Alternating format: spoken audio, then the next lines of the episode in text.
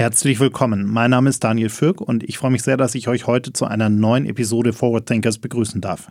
Dieses Mal spricht Alexander Nusselt mit Niklas Kuparanis, dem Co-Founder und CEO der Bloomwell Group, über die Legalisierung von Cannabis. Niklas fordert, dass die Politik der Industrie vernünftige Rahmenbedingungen schafft, um hier auch unternehmerisch erfolgreich im Genussmittelmarkt agieren zu können und gleichzeitig zu Jugendschutz, Kontrolle und Aufklärung beizutragen, indem nämlich der illegale Markt endet. Viel Spaß beim Zuhören.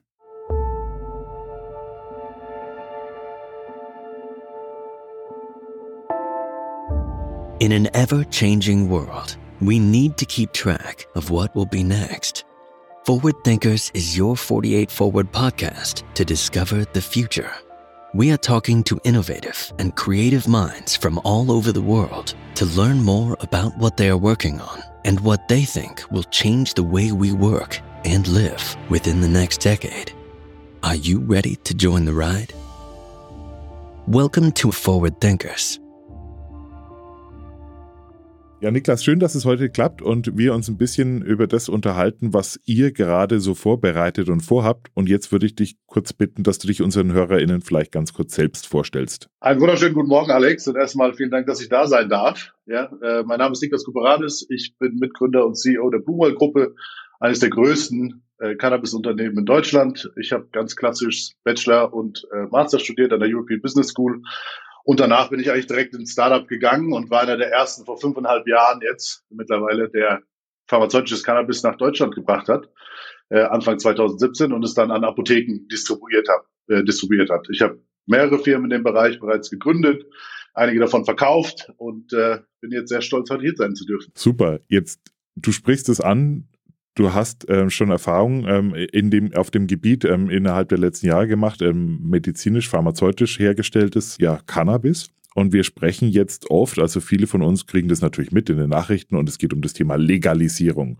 Und wir hören natürlich äh, viele Menschen, die darüber da draußen diskutieren. Und jetzt mal äh, so meine Frage an dich. Worüber sprechen wir denn hier ganz konkret, wenn es darum geht, dass äh, eine Legalisierung stattfinden soll in den nächsten Monaten? Ja, gute Frage, Alex. Wir können ja ein bisschen ausholen. Also wir haben medizinisches Cannabis in Deutschland legalisiert am 10.3.2017. Ähm, medizinisches Cannabis ist natürlich äh, dafür geeignet, schwerkranke Patienten in Deutschland zu behandeln, ist geeignet für bis zu 81 Indikationen. Jeder Arzt kann es bis jetzt verschreiben in Deutschland, außer natürlich Tierärzte und äh, Zahnärzte. Wir haben das jetzt mittlerweile über fünf Jahre äh, in Deutschland und Deutschland ist der größte medizinische Cannabismarkt in Europa aktuell.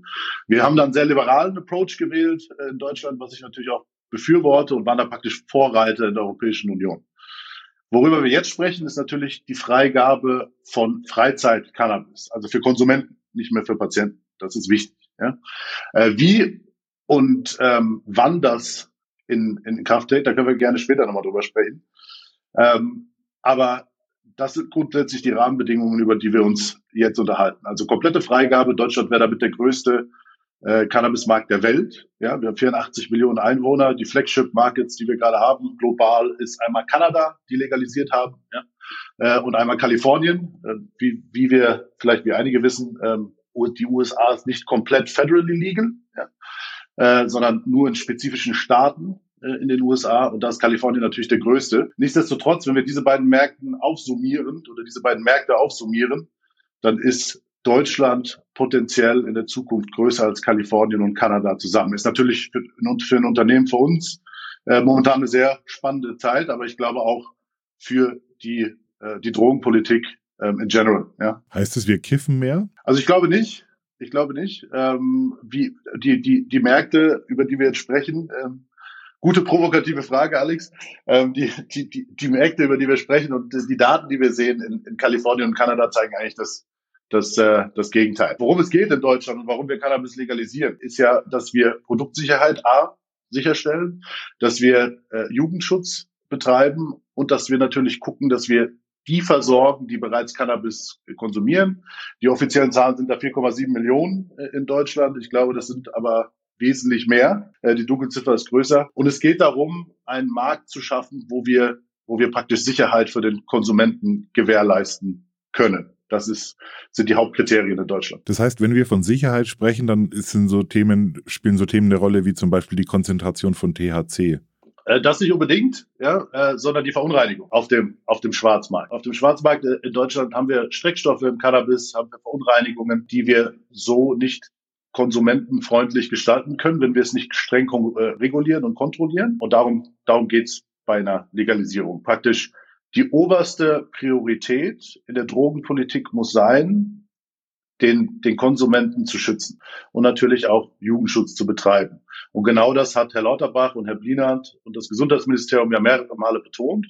Und das ist unglaublich wichtig, dass wir dieses Ziel auch erreichen in Deutschland. Das schaffen wir nicht in einem deregulierten, illegalen Markt. Kannst du eine Aussage darüber treffen, ähm, was heute so auf dem Schwarzmarkt unterwegs ist von zusammengemischten ja, Substanzen, die vielleicht auch ähm, gefährlich sind? Also gibt es da Aussagen darüber oder Zahlen? Ja, wir haben synthetische Cannabinoide zum Beispiel in vielen äh, Cannabisprodukten, die wir im Schwarzmarkt haben.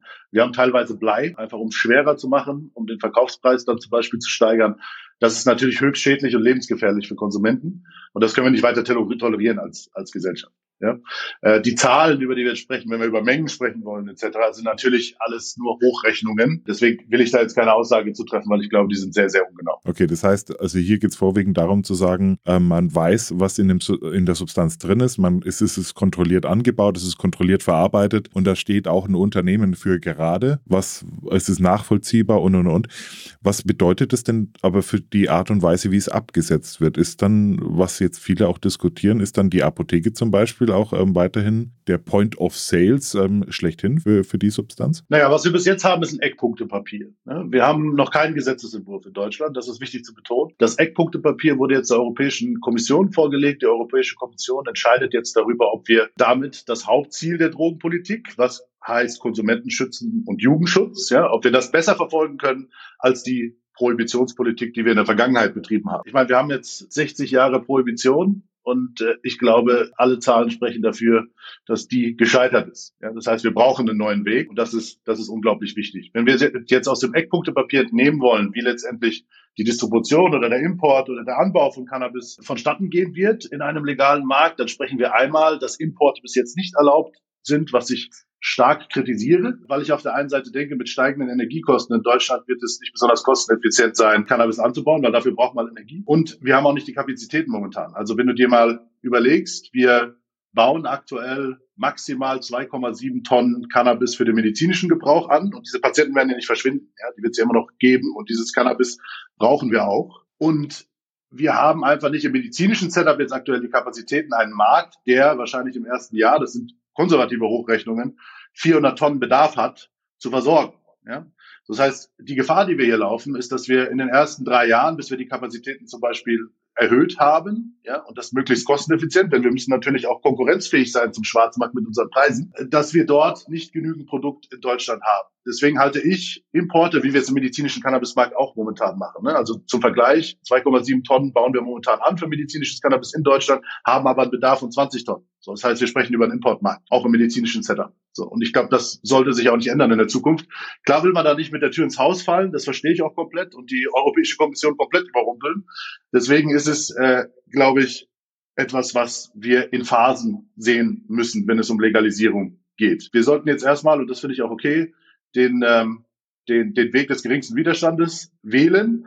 Nichtsdestotrotz möchte ich das nochmal betonen, Importe enorm wichtig. Also wir sprechen aktuell nur von heimischer Kultivierung in dem Eckpunktepapier, um das nochmal festzuhalten. Wenn das Cannabis dann kultiviert wird, wird es dann letztendlich an, an Großhändler oder direkt an die Abgabestellen vertrieben und der Konsument kann sich dann in diesen Abgabestellen versorgen. Wir sprechen auch über den Onlinehandel, der glaube ich auch extrem wichtig ist für Cannabis, weil es muss einfacher sein, Freizeit-Cannabis oder legales Cannabis online zu bestellen, als den Dealer um die Ecke anzurufen oder eine SMS zu schicken. So, das ist unglaublich wichtig, um den Schwarzmarkt letztendlich in den Griff zu bekommen und auch zu bekämpfen. Und äh, da müssen wir einfach konsumentenfreundlich handeln, äh, dementsprechend unser, unser Setup wählen. Deswegen, das, der, der Onlinehandel ist zwar erwähnt äh, zwischen den Zeilen im Eckpunktepapier, da betone ich aber nochmal unglaublich wichtig, um eine erfolgreiche Legalisierung vonstatten kriegen zu bekommen. Du, du sprichst jetzt ähm, die EU-Thematik auch an und wir haben ja zum Beispiel Portugal, wo es ja schon seit 22 Jahren zumindest entkriminalisiert ist, auch der Besitz äh, von, von Cannabis und, und, und auch von anderen Drogen sogar. Wie, wie machen denn das die in Portugal zum Beispiel? Die können, können die alles heimisch herstellen? Also wir müssen hier unterscheiden. Entkriminalisierung ist nicht gleich Legalisierung. Ja, ich halte auch Entkriminalisierung für den falschen Weg. Wenn man entkriminalisiert, und das ist gut, ja, dann äh, muss man aber auch im gleichen Atemzug legalisieren. Zahlen aus Kalifornien zeigen zum Beispiel, dort stand äh, war erst eine, eine Entkriminalisierung äh, von Cannabis, ja, oberste Priorität. Und danach erst wurde die Wertschöpfungskette legalisiert. Was passiert ist, ist, dass der Schwarzmarkt extrem stark geworden ist. Ja, weil in einem entkriminalisierten Markt sich natürlich der Schwarzmarkt weiter ausfalten kann, wenn es bis dahin keine Lizenzen gibt für den Anbau, keine Lizenzen gibt für die Distribution, keine Lizenzen gibt für die Abgabe. So stärkt man den Schwarzmarkt, anstatt ihn zu bekämpfen. So, das ist nicht das Ziel, was wir in Deutschland haben. Das heißt, wenn wir über Entkriminalisierung sprechen. Und da rede ich auch zum Beispiel Strafen, dass wir aus dem Strafregister zum Beispiel äh, Verurteilungen streichen etc., was ich auch für einen unglaublich wichtigen Schritt halte, der passieren muss in einem legalen Markt. Aber das müssen wir äquivalent tun. Um auf Portugal nochmal äh, Bezug zu nehmen, wie gesagt, Entkriminalisierung ist einfach nur, ich kann bis zu einem bestimmten Bedarf, darf ich jetzt mit Cannabis oder mit auch mit harten Drogen teilweise in, in, in Portugal rumlaufen, ohne verfolgt zu werden von der, von der Staatsgewalt. Das ist, das ist keine Legalisierung. Also die Wertschöpfungskette an sich ist nicht legalisiert. Nur der Besitz von geringen Mengen ist entkriminalisiert. Und selbst wenn man mit diesen Mengen erwischt wird, muss man sich bestimmten Kursen und bestimmten, bestimmten Lernverfahren danach äh, widmen als Konsument, um letztendlich Aufmerksamkeit zu generieren, auch bei dem Konsument. Das, was du tust, ist schädlich für dich und das solltest du in der Zukunft unterlassen oder äh, Sucht, um Suchtbekämpfung dann letztendlich auch zu betreiben. Also wenn wir uns jetzt ähm, Kanada als Beispiel anschauen, die versuchen ja dem, dem Schwarzmarkt irgendwie ein bisschen ähm, Einhalt zu gebieten, indem sie praktisch das, was offiziell verkauft wird, ähm, subventionieren um zu sagen, dass, der, also die, dass die Substanzen, die man offiziell kaufen kann, günstiger sind. Wäre das noch eine Möglichkeit, die man bei uns auch in Betracht ziehen könnte? Das habe ich noch nicht gehört aus Kanada, um ehrlich zu sein. Ähm, was ich gehört habe bis jetzt und was ich auch sehe in dem Markt, ist, dass äh, die Preise immer noch viel zu hoch sind in den Abgabestellen. Da laufen wir natürlich auch Gefahr. Ja, äh, da müssen wir aufpassen. Und das hat das Gesundheitsministerium auch mehrere Male erwähnt. Ähm, der Abgabepreis muss um die 10 Euro liegen, um einfach konkurrenzfähig zu sein. Das wurde in, in, in Kanada bis jetzt nicht erreicht. Kanada hat drei Jahre gebraucht, bis praktisch der legale Markt den illegalen Markt überholt hat. Wir sprechen jetzt davon, dass ca. 60 Prozent in Kanada sich auf dem legalen Markt versorgen, 40 Prozent aber immer noch leider auf dem Schwarzmarkt. Aufgrund der Preispolitik, natürlich auch aufgrund von hoher bürokratischer Hürden und Überbürokratisierung des Prozesses, zum Beispiel um eine Abgabestelle zu eröffnen, war es extrem schwierig, an die Lizenzen zu, zu kommen und extrem teuer. Das sind Fehler, aus denen wir lernen müssen in Deutschland ja, äh, und die wir einfach besser machen müssen. Jetzt kommen ja die Gegner der Legalisierung oder die, die, die das höchst kritisch sehen, natürlich auch auf den Plan. Ja? Und ähm, äh, wenn man sich jetzt natürlich hier verschiedene Studien auch anschaut, auch gerade was, was ähm, Psychiater zum Beispiel sagen oder psychologische Psychotherapeuten zum Thema Auslösen von Psychosen. Und ich glaube, es gibt jetzt eine aktuelle Studie auch aus Portugal, die 15 Jahre Jahre ähm, den, den Cannabiskonsum oder THC-Konsum beleuchtet hat und sieht, dass die Anzahl der Psychosen und auch der Schizophrenie ähm, anscheinend sprunghaft nach oben gegangen ist ähm, oder um Vielfaches gestiegen ist im Laufe der Jahre. Das heißt, ähm, wir, wir betreten hier jetzt im Endeffekt auch eine Thematik, wo wir sagen, also das, du hast es ja angesprochen, das eine ist Entkriminalisierung, das andere ist Legalisierung und jetzt geht es aber auch um die Frage beim Konsum zu schauen, für wen ist es denn geeignet und für wen nicht und ähm, worauf müsste man denn unterschiedlich achten. Das heißt, es fordert ja schon eine wahnsinns hohe ja, Selbstverantwortung, überhaupt Verantwortung auch im Umgang mit, mit den, den Stoffen. Es gibt auch gegensätzliche Studien, ja, man muss auch immer gucken, wer macht diese Studien. Ja, äh, zum Beispiel Studien in den USA zeigen auch ganz, ganz gut, dass äh, bei posttraumatischen Belastungsstörungen zum Beispiel Cannabis unglaublich gut hin. Ja, das muss man auch sagen. Ja, oder ADHS, glaube ich, gell? Genau das Gleiche. Also ich meine, wir haben mit Angea Care unter der Blumwell-Gruppe das größte telemedizinische Cannabis-Unternehmen für medizinisches Cannabis äh, natürlich in, in Europa. Wir haben eine sehr stabile Datenlage. Wir haben dieses Jahr 11.000 Patienten ähm, betreut, haben 50.000 Behandlungen durchgeführt. So, da, da sehen wir natürlich, wem hilft es und wem hilft es nicht. Und da haben wir auch als Unternehmen eine sehr stabile Datenlage. Was natürlich wichtig ist, ja, ist, dass Aufklärung in den Abgabestellen und natürlich auch online dann in der Zukunft vonstatten geht. Ja, dass man natürlich ganz klar geschultes Fachpersonal hat, äh, was dann auch den Konsumenten diesbezüglich dieser Risiken aufklärt. Weil wenn man bereits an einer Psychose leidet oder äh, psychotische, leicht psychotische Störungen aufweist, dann sollte man sich nicht ähm, dann sollte man nicht Cannabis konsumieren. Das ist klar, weil das kann das amplifizieren. Das zeigen mehrere Studien, da bin ich bei dir. Ähm, aber jemand, der keine psychotische oder äh, Psychosen in, in, in äh, psychotische Vergangenheit hat, kann, den kann man aufklären und sagen, natürlich, es gibt diese Gefahr, aber die ist sehr, sehr, sehr gering äh, für jemanden, der das, der das bis jetzt noch nicht aufgewiesen hat, der diese Indikation einfach nicht hat. Da muss man immer differenzieren. Wo müsste man denn da ansetzen aus deiner Sicht oder aus eurer Sicht, ähm, was die Aufklärung angeht? Also auch im Eckpunktepapier wird ja erwähnt, dass wir Fachpersonal haben werden in den Abgabestellen und natürlich auch online. Ich meine, wir machen das gerade im telemedizinischen Bereich. Wir machen das mit Ärzten ähm, und dort werden Patienten natürlich ähm, allumfassend aufgeklärt und äh, behandelt. Ja. Ähm, und genauso sollten wir das im, im, im Freizeitmarkt machen. Ja? Also die Fachpers das Fachpersonal muss gezielt geschult werden, bevor es in den Cannabisverkauf geht. Ja?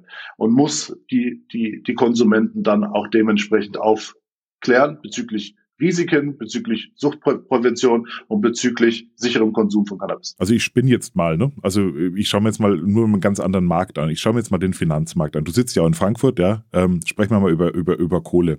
Und schauen wir uns mal an, was jetzt seit der Bankenkrise auch passiert ist, was man alles unterschreiben muss, wofür eine Bank, der Bankberater alles haftet. Ähm, allein was die Be Beratung angeht, wie ich mein Geld anlege, um nicht ähm, zu sagen, Aufklärung zu leisten, wo ich unterschreiben muss, ich kann damit umgehen und und und, wenn ich in Wertpapiere oder in, in Hedgefonds oder wie auch immer ähm, investiere. Wäre das unter Umständen auch etwas, wo man sage, sagen müsste, eigentlich müsste man hier ähnlich vorgehen und sagen, das Personal, das ausgebildet ist, das qualifiziert wird und auch müsste eigentlich auch sicherstellen, dass es zum Beispiel auch abcheckt, ob jemand unter Umständen schon leicht psychotisch ist oder vielleicht ähm, auch eine gewisse vielleicht Suchtgefahr im Raum schwelt, um, um da zu sagen, ich kann das auch dokumentiert nachvollziehen?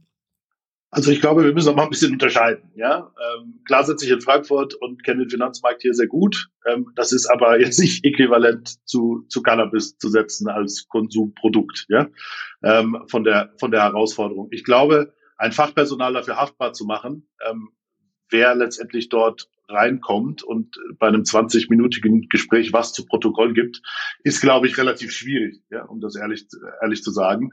Ähm, ich glaube, wir müssen immer auch aufpassen, dass wir es nicht ver verkomplizieren. Ja, weil, wie gesagt, es muss einfach sein, es muss schnell gehen und der Konsument muss letztendlich auch zufrieden sein, damit wir unser höchstes Ziel, den Schwarzmarkt zu bekämpfen, auch erreichen können. Ja? Sonst wird das nicht passieren. So, das heißt, klar muss das Fachpersonal ähm, Fachpersonal Aufklärung betreiben äh, in, einem, in einem Gespräch äh, für das Onboarding-Gespräch. Ja, danach ist man ja registrierter Nutzer zum Beispiel und äh, muss das jetzt nicht jedes Mal durchlaufen, dieses Aufklärungsgespräch. Aber in 20 Minuten kann, glaube ich, ein, ein, eine Fachkraft in einer Abgabestelle äh, nichts identifizieren, für was Psychologen wahrscheinlich ein Jahr und irgendwie 80 Sitzungen brauchen.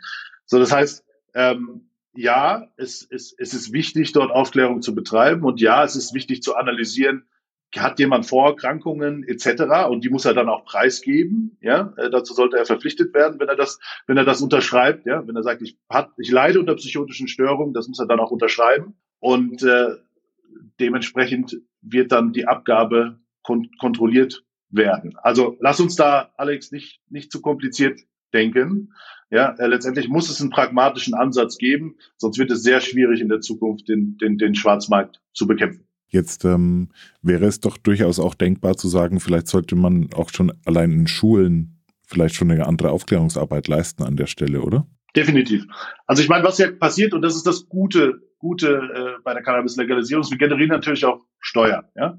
Wir sprechen von äh, 4,5 bis 4,7 Milliarden Euro Steuern im ersten Jahr, Marktvolumen in total, wenn man jetzt nicht nur Cannabis als Produkt sieht, sondern die ganze Ökosphäre sich anguckt, äh, sprechen wir von 16 Milliarden in Deutschland, was äh, gigantisch ist und da, da, da, davon werden natürlich auch Steuern generiert. Diese Steuern können wir natürlich dann in die, in die Suchtprävention investieren und natürlich auch in die Aufklärung an Schulen etc. Cannabis wird erst ab 18 zugänglich sein. Ja, vollumfänglich, so wie es im Eckpunktpapier steht, erst ab 21 bei bestimmten THC-Werten. Ja?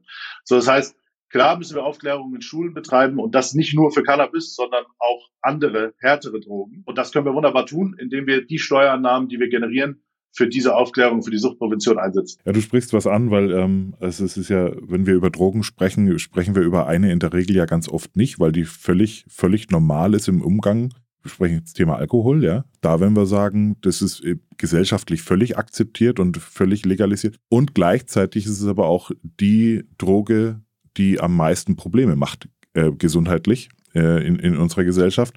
Und darüber sprechen wir auch viel zu wenig. Das heißt, eigentlich bräuchte es insgesamt im Umgang mit Substanzen, die zu Abhängigkeiten, Sucht und anderen Problemen führen kann, einfach viel mehr Aufklärung. Definitiv. Bin ich, bin ich komplett, bin ich komplett bei dir. Alkohol an sich ja, ich meine, wir haben eine sehr starke Alkohollobby in Deutschland. Alkohol in Deutschland ist absolut gesellschaftsfähig und in der Mitte der Gesellschaft.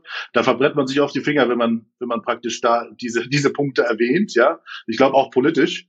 So, das heißt, trotzdem wollen wir hier klar sein. Alkohol im, im Umgang in der Gesellschaft und für Einzelpersonen, die es in Übermaßen konsumieren, ist extrem gesundheitsschädlich, ja. Und extrem gefährlich auch für das soziale Umfeld. So, das heißt, das wollen wir gar nicht kleinreden. Und äh, da müssen wir auch das Kind beim Namen nennen. Und genau dafür sollten auch Steuern ne, aus dem Alkoholkauf, sollten auch dafür eingesetzt werden, um dort Prävention zu betreiben. Denn ich sehe keine starke Prävention vor Alkohol in, in Schulen bis jetzt, um das auch mal zu kritisieren.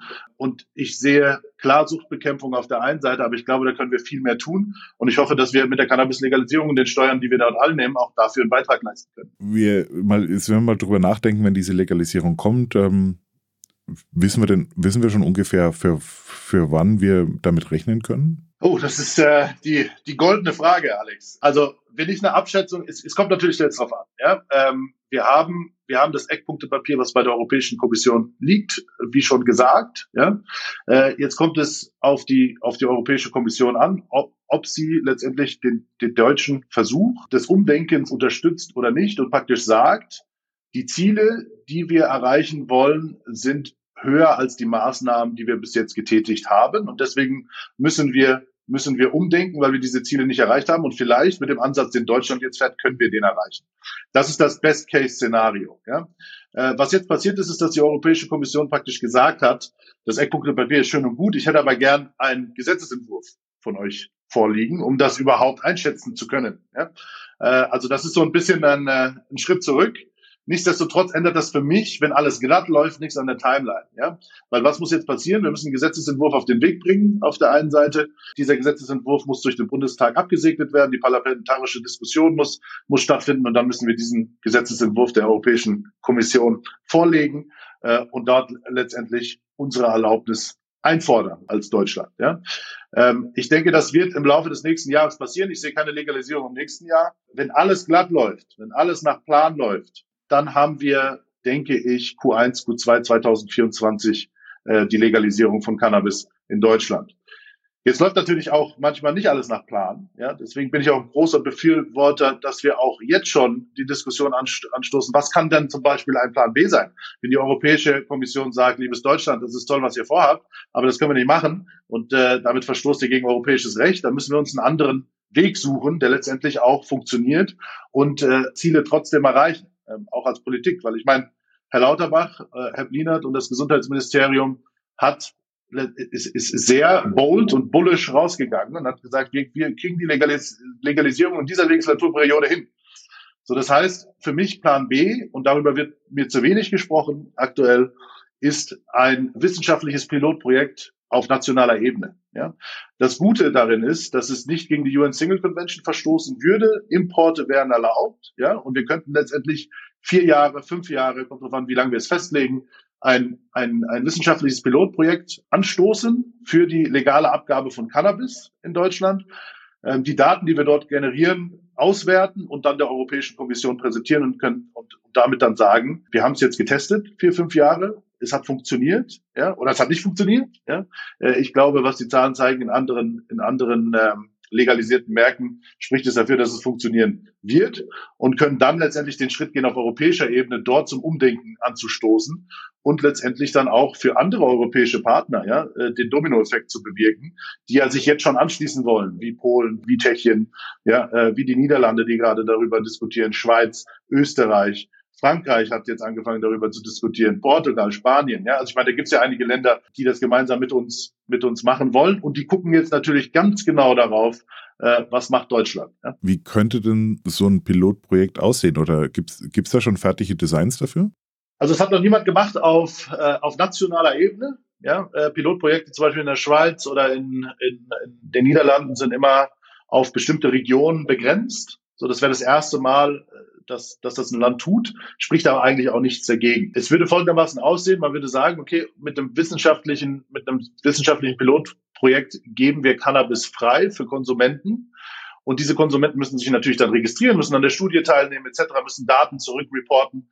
Ähm, und diese Daten werden dann fundiert gesammelt, ausgewertet und dann letztendlich wird ein Strich drunter gezogen und ausgewertet funktioniert hat die Cannabis-Legalisierung funktioniert für die, für, die, für die Kriterien, die wir vorher festgelegt haben oder nicht. Das heißt, da findet eine ärztliche und wissenschaftliche Begleitung statt äh, in, in, in dem Zeitraum? Keine ärztliche Begleitung. Ähm, es wird ähnlich aussehen wie das vorskizzierte ähm, Eckpunktepapier. Ja? Äh, wir werden Fachaufklärung haben, wir werden Abgabestellen haben. Ärzte sollten dort nicht involviert sein, weil wir sprechen hier von, dann von Konsumenten und nicht von Patienten, ja, auch wenn es ein wissenschaftliches Pilotprojekt ist.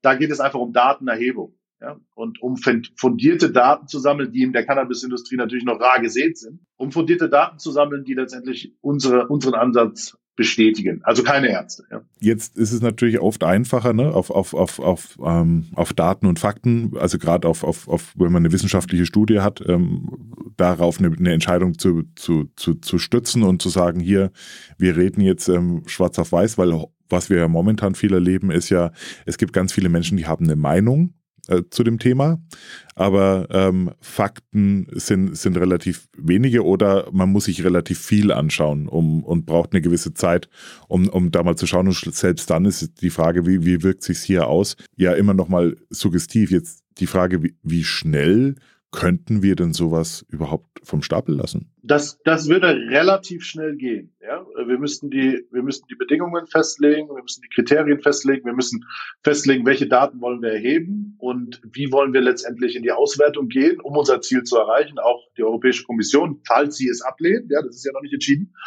zu überzeugen. Das ist erstmal der, der, der erste Schritt. Aber ich denke, das kann man relativ schnell aus dem Boden stampfen. Ja, also ich glaube, auch hier bis 2024 ist das, ist das definitiv möglich, äh, das zu tun. Und den, den Plan B sollten wir definitiv jetzt schon anstoßen, ja, um einfach abgesichert zu sein. Du hast angesprochen, andere Länder, auch in, innerhalb der EU und, und auch außerhalb der EU, die unter Umständen schon ähm, Überlegungen anstellen. Das heißt, wir sind da jetzt tatsächlich als Deutschland ein bisschen ähm, progressiver an der Stelle, was die Legalisierung angeht.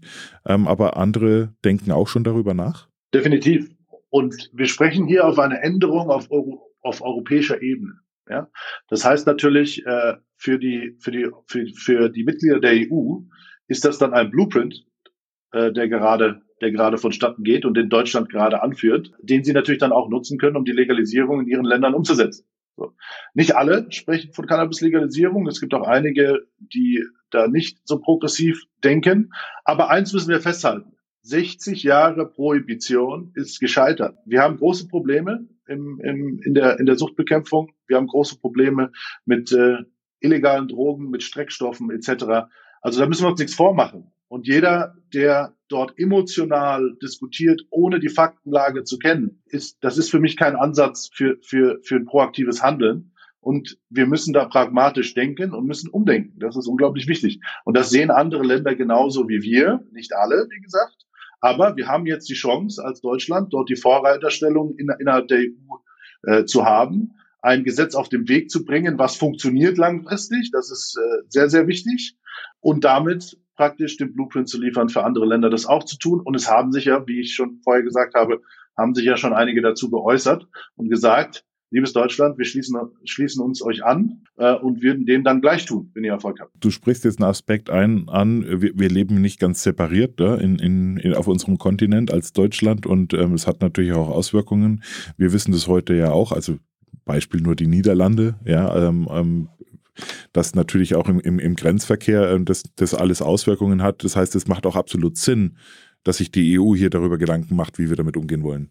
Definitiv. Also ich glaube, ähm, durch das Schengen, durch die Schengen-Abkommen, durch, durch, durch den Binnenmarkt, den wir so in der sowieso in der Europäischen Union haben, ähm, müssen wir uns natürlich da langfristig Gedanken machen. Was ich natürlich äh, befürworte und was ich denke, was über die Zeit passieren wird, das ist jetzt keine kurzfristige, kurzfristige Sache, ja, äh, das wird natürlich dauern, ist, dass wir eine einheitliche, eine einheitliche Drogenpolitik auf europäischer Ebene haben werden in Zukunft. Ja, ich gehe nicht davon aus, dass es in den nächsten zwei, drei Jahren passiert.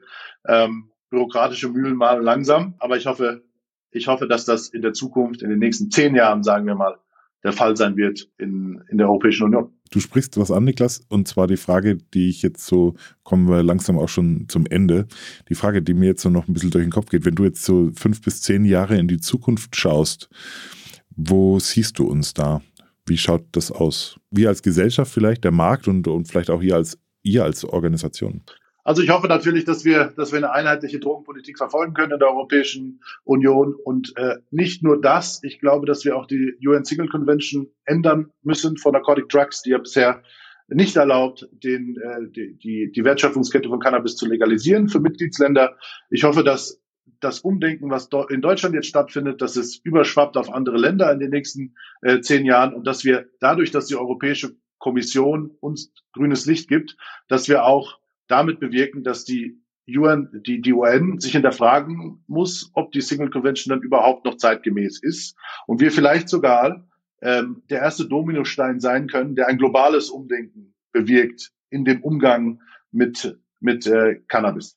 Das heißt, wenn wir zehn Jahre in die Zukunft gucken, ich hoffe, dass wir in Deutschland den den Schwarzmarkt bekämpft haben. Ich hoffe, das passiert schon früher. Ja, äh, ich hoffe, dass wir aus den Fehlern gelernt haben, die wir in der Vergangenheit gemacht haben, dass wir sicherstellen können, dass, dass Konsumenten Sicherheit haben, wenn es, wenn es um die Produkte geht, die sie konsumieren, dass wir Jugendschutz betreiben können, dass wir Steuern eingenommen haben, um weiterhin Suchtprävention zu betreiben. Und ich hoffe, dass wir an einem Punkt sind, wo wir uns endlich eine, eine Politik und eine Strategie zurechtgelegt hat, sie zurechtgelegt haben, die äh, Gesundheitsschutz garantieren kann, langfristig. Das klingt doch nach einer Welt, ähm, die uns wahrscheinlich einfach möglich macht, in einer aufgeklärteren Zeit vielleicht auch bessere Entscheidungen, bewusstere Entscheidungen treffen zu können und auch ähm, zu wissen, worauf wir uns wie einlassen und vielleicht auch ein bisschen ja, eigen, mehr Eigenverantwortung dann tragen und übernehmen können. Völlig richtig. Genau das ist das Ziel. Niklas, vielen herzlichen Dank für das Gespräch und äh, für, für die Aufklärung äh, in, in, einer, in einer momentan ähm, ziemlich ähm, ja, kontrovers diskutierten Zeit zum Thema Legalisierung. Und ähm, ich bin gespannt, wie es weitergeht und würde mich freuen, wenn wir in, in absehbarer Zeit irgendwann vielleicht, ähm, wenn, wenn auch von der EU-Kommission wieder klarer ist, gerne nochmal drüber sprechen. Sehr, sehr gerne, Alex. Und äh, lass uns nicht vergessen, dass emotionale Diskussionen bringen hier nichts. Wir müssen pragmatisch sein, wir müssen faktenbasiert arbeiten und äh, nur so kommen wir zum Ziel. Ich bedanke mich auch für das Gespräch und vielen Dank für deine Zeit. Thank you for listening. Did you enjoy the episode? Follow us on Spotify, Apple Podcasts, or wherever you prefer listening to your favorite podcast shows. Forward Thinkers is a 48 Forward podcast produced in the 48 Forward studios in Munich.